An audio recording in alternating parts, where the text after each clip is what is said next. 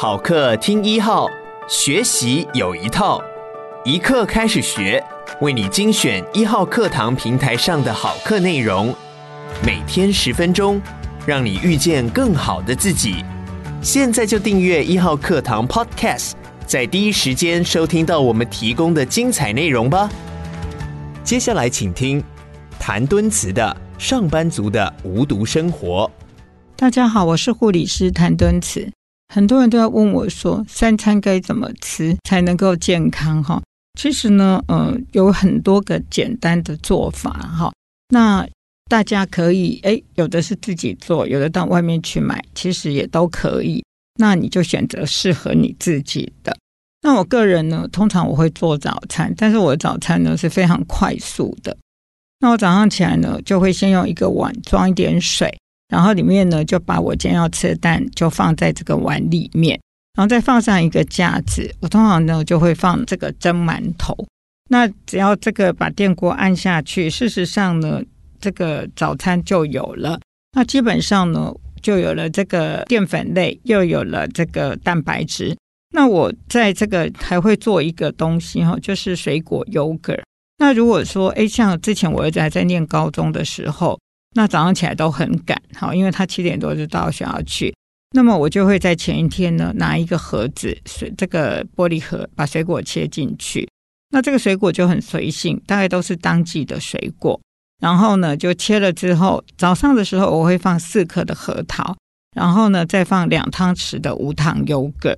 那无糖优格我会这么买，然后就是这个礼拜可能买 A 牌，下个礼拜买 B 牌，再下个礼拜买 C 牌。就是轮流采买，为什么呢？因为每一个牌子它都有一些它的特殊的菌种，那我觉得呢，这个有它的好处。那但是我一定选择的就是不加糖。好，那呃，我这个核桃呢，四颗呢，就是诶，大概符合美国心脏科医学会的建议哈。吃坚果有益健康，那其实这些坚果也要适量就好。那基本上美国心脏科协会建议的是带壳的核桃两颗。换句话说，剥开来就是像脑部那样四颗。好，那所以呢，这里面有了这个水果，又有了 yogurt 哈，然后又有了这个核桃。那你看这个 yogurt 呢，也是蛋白质，而且它是高钙。那维生素，水果有维生素 C，我们知道维生素 C 有助于这个钙质的吸收。那坚果呢是好的油脂，所以基本上已经有这些营养了哈。然后你看，我又煮了一个蛋，那也是这个蛋白质。然后呢，有馒头就是主食类。那我个人呢，会再搭配一杯黑咖啡。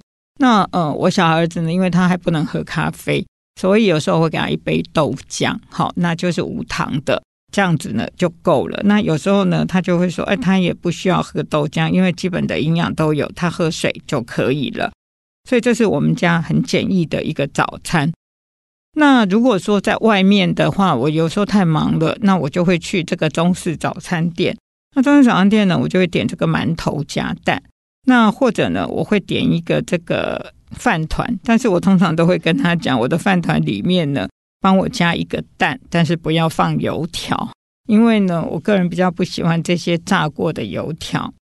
然后呢，基本上呢，这个我我因为不大喜欢吃加工品，所以我会跟他讲说，肉松也不用哈。就是帮我加个蛋，那再加上一杯豆浆，其实这样子呢，营养也够了。好，那如果是到那种三明治店的话，那更简单了。我可能就是吐司加蛋不抹酱，或者是吐司加一片这个原始的里脊肉排。好，我大概不会吃绞肉或者这些红色的这些火腿等等，我就会告诉他说：“哎，这样帮我做一份这个面包，只要加蛋跟里脊肉，那其他东西不要。”那我会搭配一杯超商的咖啡，好，黑咖啡，因为我个人我比较喜欢喝黑咖啡。那如果说我到超商去，那选择当然就更多啦，茶叶蛋加饭团，茶叶蛋加地瓜，茶叶蛋加这个玉米，茶叶蛋加香蕉，其实都可以。然后你要搭配无糖的豆浆，甚至它现在还有一些无糖燕麦，好，那还有一些这个咖啡，都是你可以选择的。其实想想早餐好像也没那么难，哈，就是你都可以选择的，这是早餐你可以吃的东西。那如果中午的时候呢？其实我大概就是选择自助餐的机会比较大。那我通常呢就会选择一份绿色的蔬菜，一份白色的蔬菜。然后我之前有提过，我大概如果我不知道它这个米饭的这些稻米啊这些谷类哪里来，我大概选的就是白米饭。但是呢，我不会把这个饭跟食物放在一起，一定是分开来的。那我通常呢会选择一份豆腐，或者是再加上一块的蒸鱼，大概这就是我在自助餐可以选择的。那我也很喜欢吃一些这个汤面了哈，像这个阳春面，那我就很简单。阳春面呢，我大概吃肉吃面不喝汤，但是会额外加一个卤蛋或者是一块豆腐，然后呢再加上一盘烫青菜。但是我烫青菜呢，我是不喜欢有这些汤汁的，所以呢我就会说，哎，不要加肉燥。那如果说你真的不喜欢这个味道，那么你可以加一点点的酱油膏，那这样子呢也是很好的一个选择。那超商中午呢，我有时候呢，嗯，因为在这个。赶场的过程中，那我可能就会到超商去买这个超商的食物。我大概会买一个全食物的水果，像现在很多啦，一根香蕉或者一颗橘子或者是一颗苹果，这种在超商现在都买得到。然后呢，呃，如果说我今天很没空，我就是一样，就一份毛豆加一个地瓜，那这就是我的中餐。那呃，如果说真的要喝什么的话，我通常比较不爱喝饮料。那我通常这样就是就觉得够了，我个人就不大会去买这些呃有有味道的水。那其实你如果说喜欢喝这些有味道的，那你可以搭配无糖的茶，或者是豆浆啦，或者是一些燕麦，这些都是可以的。晚餐呢，其实如果可以的话，当然是回家自己做最好了哈。那我自己呢，晚餐的话就是很简单，一绿一白的青菜，然后呢，通常会有一个鱼。然后呢，一个肉，但是我们家是配几只的。那你鱼呢，可以事先呢买回来之后处理好，就是记得要洗干净，然后鱼要擦得很干。然后呢，可以在肚子的鱼肚的地方放一些葱姜蒜。但现在很多呢更简单，就是一片一片真空包的，这也是我最常选择的。那回来这些一片一片真空包的这些，像青鱼啊、虱目鱼肚这些东西都很简单，你只要把它泡到水里去，其实它很快就退冰了。然后你把它拿开之后，你要记得洗一下，然后记得擦得很干。你可以用烤箱烤。那烤箱的话，哈，我个人是把它定在一百二十度以下，因为呢，我们知道高温烹调都会产生有毒物质。那我都宁可烤的时间长一点，但是温度低一点。那你可以放到烤箱去烤，但是呢，你也可以用蒸的、哈煎的，随意了，哈，就是你喜欢就好。但是鱼要擦干再去煎或烤。会比较不会有油爆之外呢，也会比较好吃。好，那肉的话，我通常就是哎看情形啊，有时候就是会先有这些个小肉排呀、或者是卤肉。那我通常呢，这个卤肉呢，有时候就是一个礼拜会卤一锅。那呃，有一个配方哈，就是我从这个大厨们身上学到的配方，这样煮是蛮好吃哦。它的比例就一糖二酒三酱油。那这三酱油里面呢，大概就有一汤匙要换成这个蚝油，啊，一糖二酒三酱油这个比例去卤肉，还蛮好吃的哈。但是卤肉呢，我们知道我提过，蛋白质卤煮超过两个小时，事实上很容易产生一个东西叫做氧化胆固醇。所以你在卤肉的过程中，最好加入新鲜的葱姜蒜、洋葱，择其一就可以，这样可以减少氧化胆固醇。然后呢，这个肉呢，你可以平常就是。加热的时候卤一锅起来，但是呢，记得把它分成一小包一小包的哈，就放到冷冻，或者是一小盒一小盒的放在冷冻。然后呢，你回来的时候，你可以就是早上出门前把它拿下来退冰。那我通常会早上拿下来退冰，然后倒到锅子，就是要吃之前倒到锅子里面。那我通常会再加个葱啊姜，因为呢，我们都知道这样可以减少氧化胆固醇。然后呢，把它加热就是一道菜。其实我们家就很简单，一绿一白的青菜，然后呢，可能有肉有鱼，或者是一份豆类。因为像这个，比如说有时候我小儿子很爱吃的这个凉拌豆腐，那我就会买这个嫩豆腐回来。但是基本上我不吃生食，我会把这个豆腐呢放到冷水里面去给它煮沸，然后再沥干，然后呢再淋上一点这个汤汁酱汁，这样就可以了。那基本上呢，这样就是一个很均衡的饮食。其实这个是很容易去配的，那这个就是晚餐。但是晚餐如果你在外面吃的话，也一样记得就跟中餐的方式差不多。那如果说，哎，像现在很多人喜欢吃这个意大利面，那我就建议尽量不要选这个白酱、青酱很油腻的，你可以选择清炒的。那通常这样会比较健康。那呃，现在外面火锅店很多，我个人也非常爱吃火锅。那我们在家呢也会吃火锅。其实火锅呢，我大概不会特别去熬一些高汤哈，但是呢，我很常用什么呢？番茄、洋葱。番茄、洋葱去煮汤之后，其实它就非常的鲜甜了。那我有时候就是加热的时候，就有很多的洋葱啦、番茄，就给它煮成汤，然后呢，就把它冷冻起来，这就是你的高汤。那有时候呢，我就会用这个黄豆芽、洋葱、萝卜、海带，然后就当成一个汤底。那基本上这些黄豆芽、洋葱、海带、萝卜。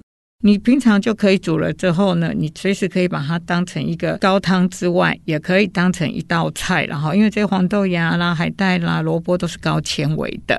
那还有一个呢，是我个人比较喜欢的哈，因为我比较喜欢这些芹菜啦、香菜的味道。但是因为这些东西是硝酸盐比较高，我会先烫一下，然后把它放到水里面去煮煮煮，这个就会有芹菜、香菜的味道。好，那。这个拿来煮这些鱼啦、涮肉的时候都非常好吃，这就是呃我的这个火锅的汤底。那呃，其实不管你在家里或在外面吃火锅哈，其实都可以减少这些加工品。像我们去吃火锅，老火锅店的老板都知道，不要给我鱼丸呐、鱼饺、虾饺这些。你可以吃鱼吃肉，然后呢吃这些虾贝呀、啊，这些都可以。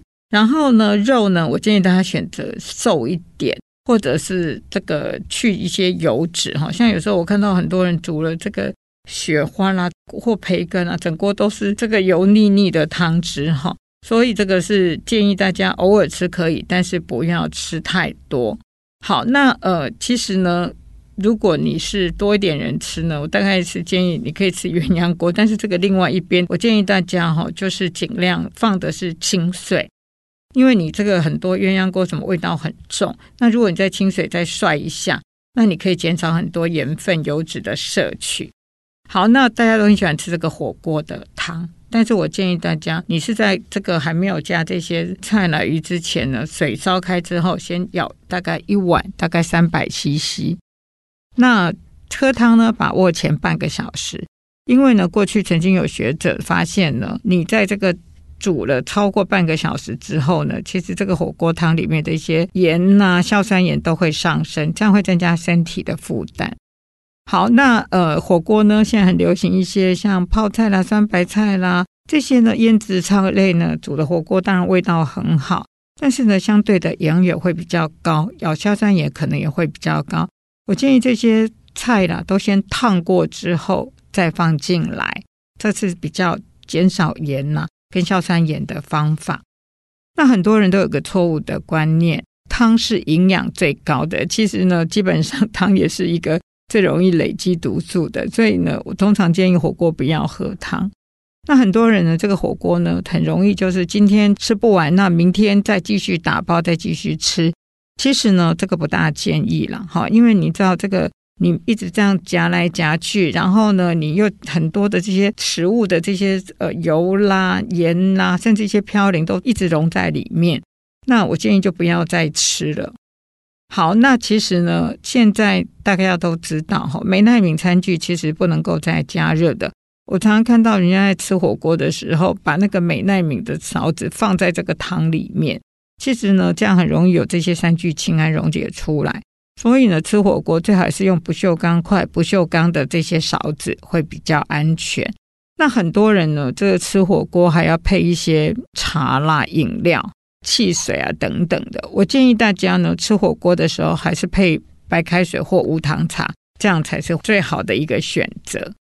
好，那呃，其实呢，火锅一定要注意的，还有就是你要夹的这些瓷器一定要生熟分开。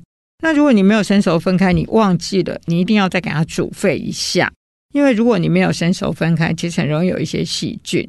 还有，真的肾脏科的病人，如果你是限磷的、限钠的，还有痛风的病人，好，糖尿病的病人、三高的病人，真的尽量不要喝这些火锅煮到最后的汤。因为这样都会让我们的这些肾脏负担很重。火锅呢，还有一个最可怕的地方就是酱料，好多人去吃火锅酱吃的好多。其实我建议大家呢，这个酱料尽量少了，尤其沙茶酱它热量是很高的。那我大概建议你沙茶酱用少一点。那你可以在这个酱油啦，然后醋啦、萝卜泥啦、葱啊，尤其这个葱哦，我还是建议大家稍微烫一下，因为如果没有烫一下的话，担心有一些这个细菌哈。所以呢，像我。个人也喜欢这些吃这些葱啊，还有吃这些香菜，那我就会放在勺子里面，在锅边滚的时候，把这些呃葱啊、香菜烫一下，再浇到酱料里面。那这个很多人哈、去吃火锅的沙茶酱里面喜欢打这个生蛋哦，基本上我不大建议，因为我们知道生蛋哈、很容易有这些细菌，所以我建议大家还是尽量不要再加这个蛋下去。因为这些生蛋呢，常会造成一些沙门氏菌感染，反而造成更多的问题。感谢你收听一课开始学，鼓励你现在就下载一号课堂 APP，购买谭敦慈的《上班族的无毒生活》，收听完整课程吧。每天十分钟，遇见更好的自己。一号课堂。